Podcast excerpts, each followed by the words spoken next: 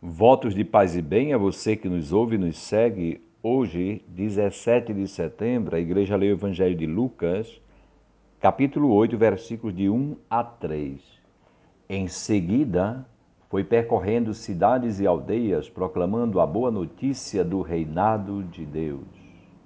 Acompanhavam-no os doze e algumas mulheres que havia curado de espíritos imundos e de enfermidades Maria Madalena, da qual tinham saído sete demônios, Joana, mulher de Cusa, mordomo de Herodes, Susana e muitas outras que os atendiam com seus bens.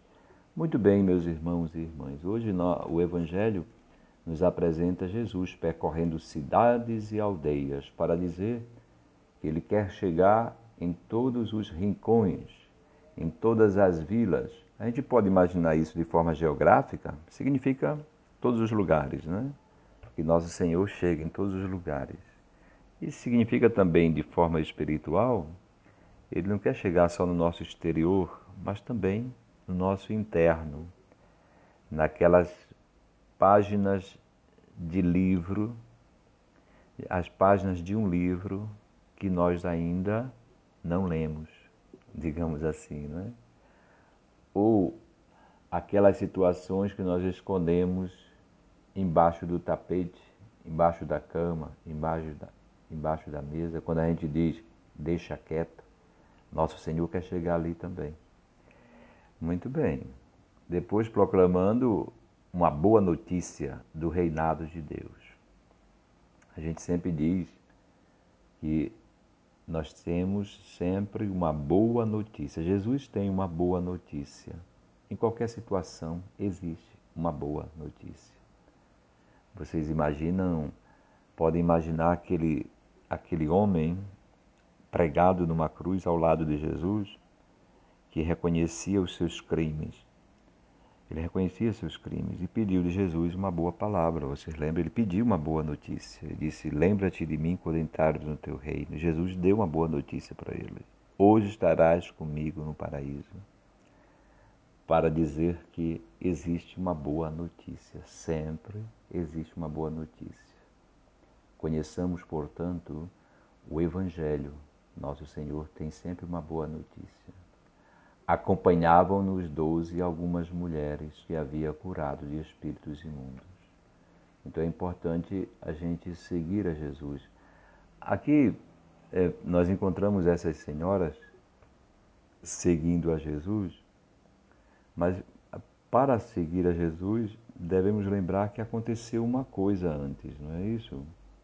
Ele, ele diz, Jesus havia curado de espíritos imundos. Então, o nosso Senhor nos cura para que nós possamos segui-lo e ainda atendê-lo com nossos bens. Isso significa a nossa colaboração, nosso trabalho pelo reino de Deus. Então chama atenção a figura de Maria Madalena, mas também das outras mulheres, né?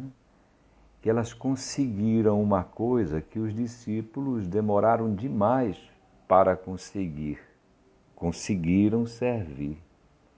Nosso Senhor diz que não veio para ser servido, mas para servir, quase que dizendo que quando nós queremos ser servidos, não vamos ter vergonha disso, mas mostra que nós somos ainda meio infantis, né, no sentido negativo. Nós ainda não conseguimos produzir, nós não conseguimos ainda gerar frutos, nós não, queremos, nós não conseguimos ainda nos sentir produtivos, digamos assim, né? aquela satisfação, aquela alegria de a gente ter conquistado, realizado uma façanha, é, ter é, colocado à frente um projeto, realizado um sonho. Isso aí significa que a gente é capaz de servir.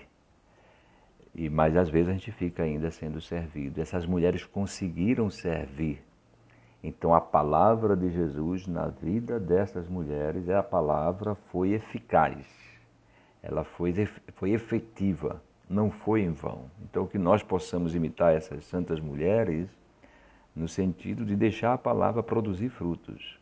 Eu vou terminar a meditação porque chama a atenção Maria Madalena, né, no grupo dessas mulheres. disse que dela tinham saído sete demônios. Significa que Jesus curou-a totalmente, não pela metade. Alguém disse que provavelmente isso aí foi uma cura de uma doença mental. Interessante isso, né? Maria Madalena sofresse de uma doença mental.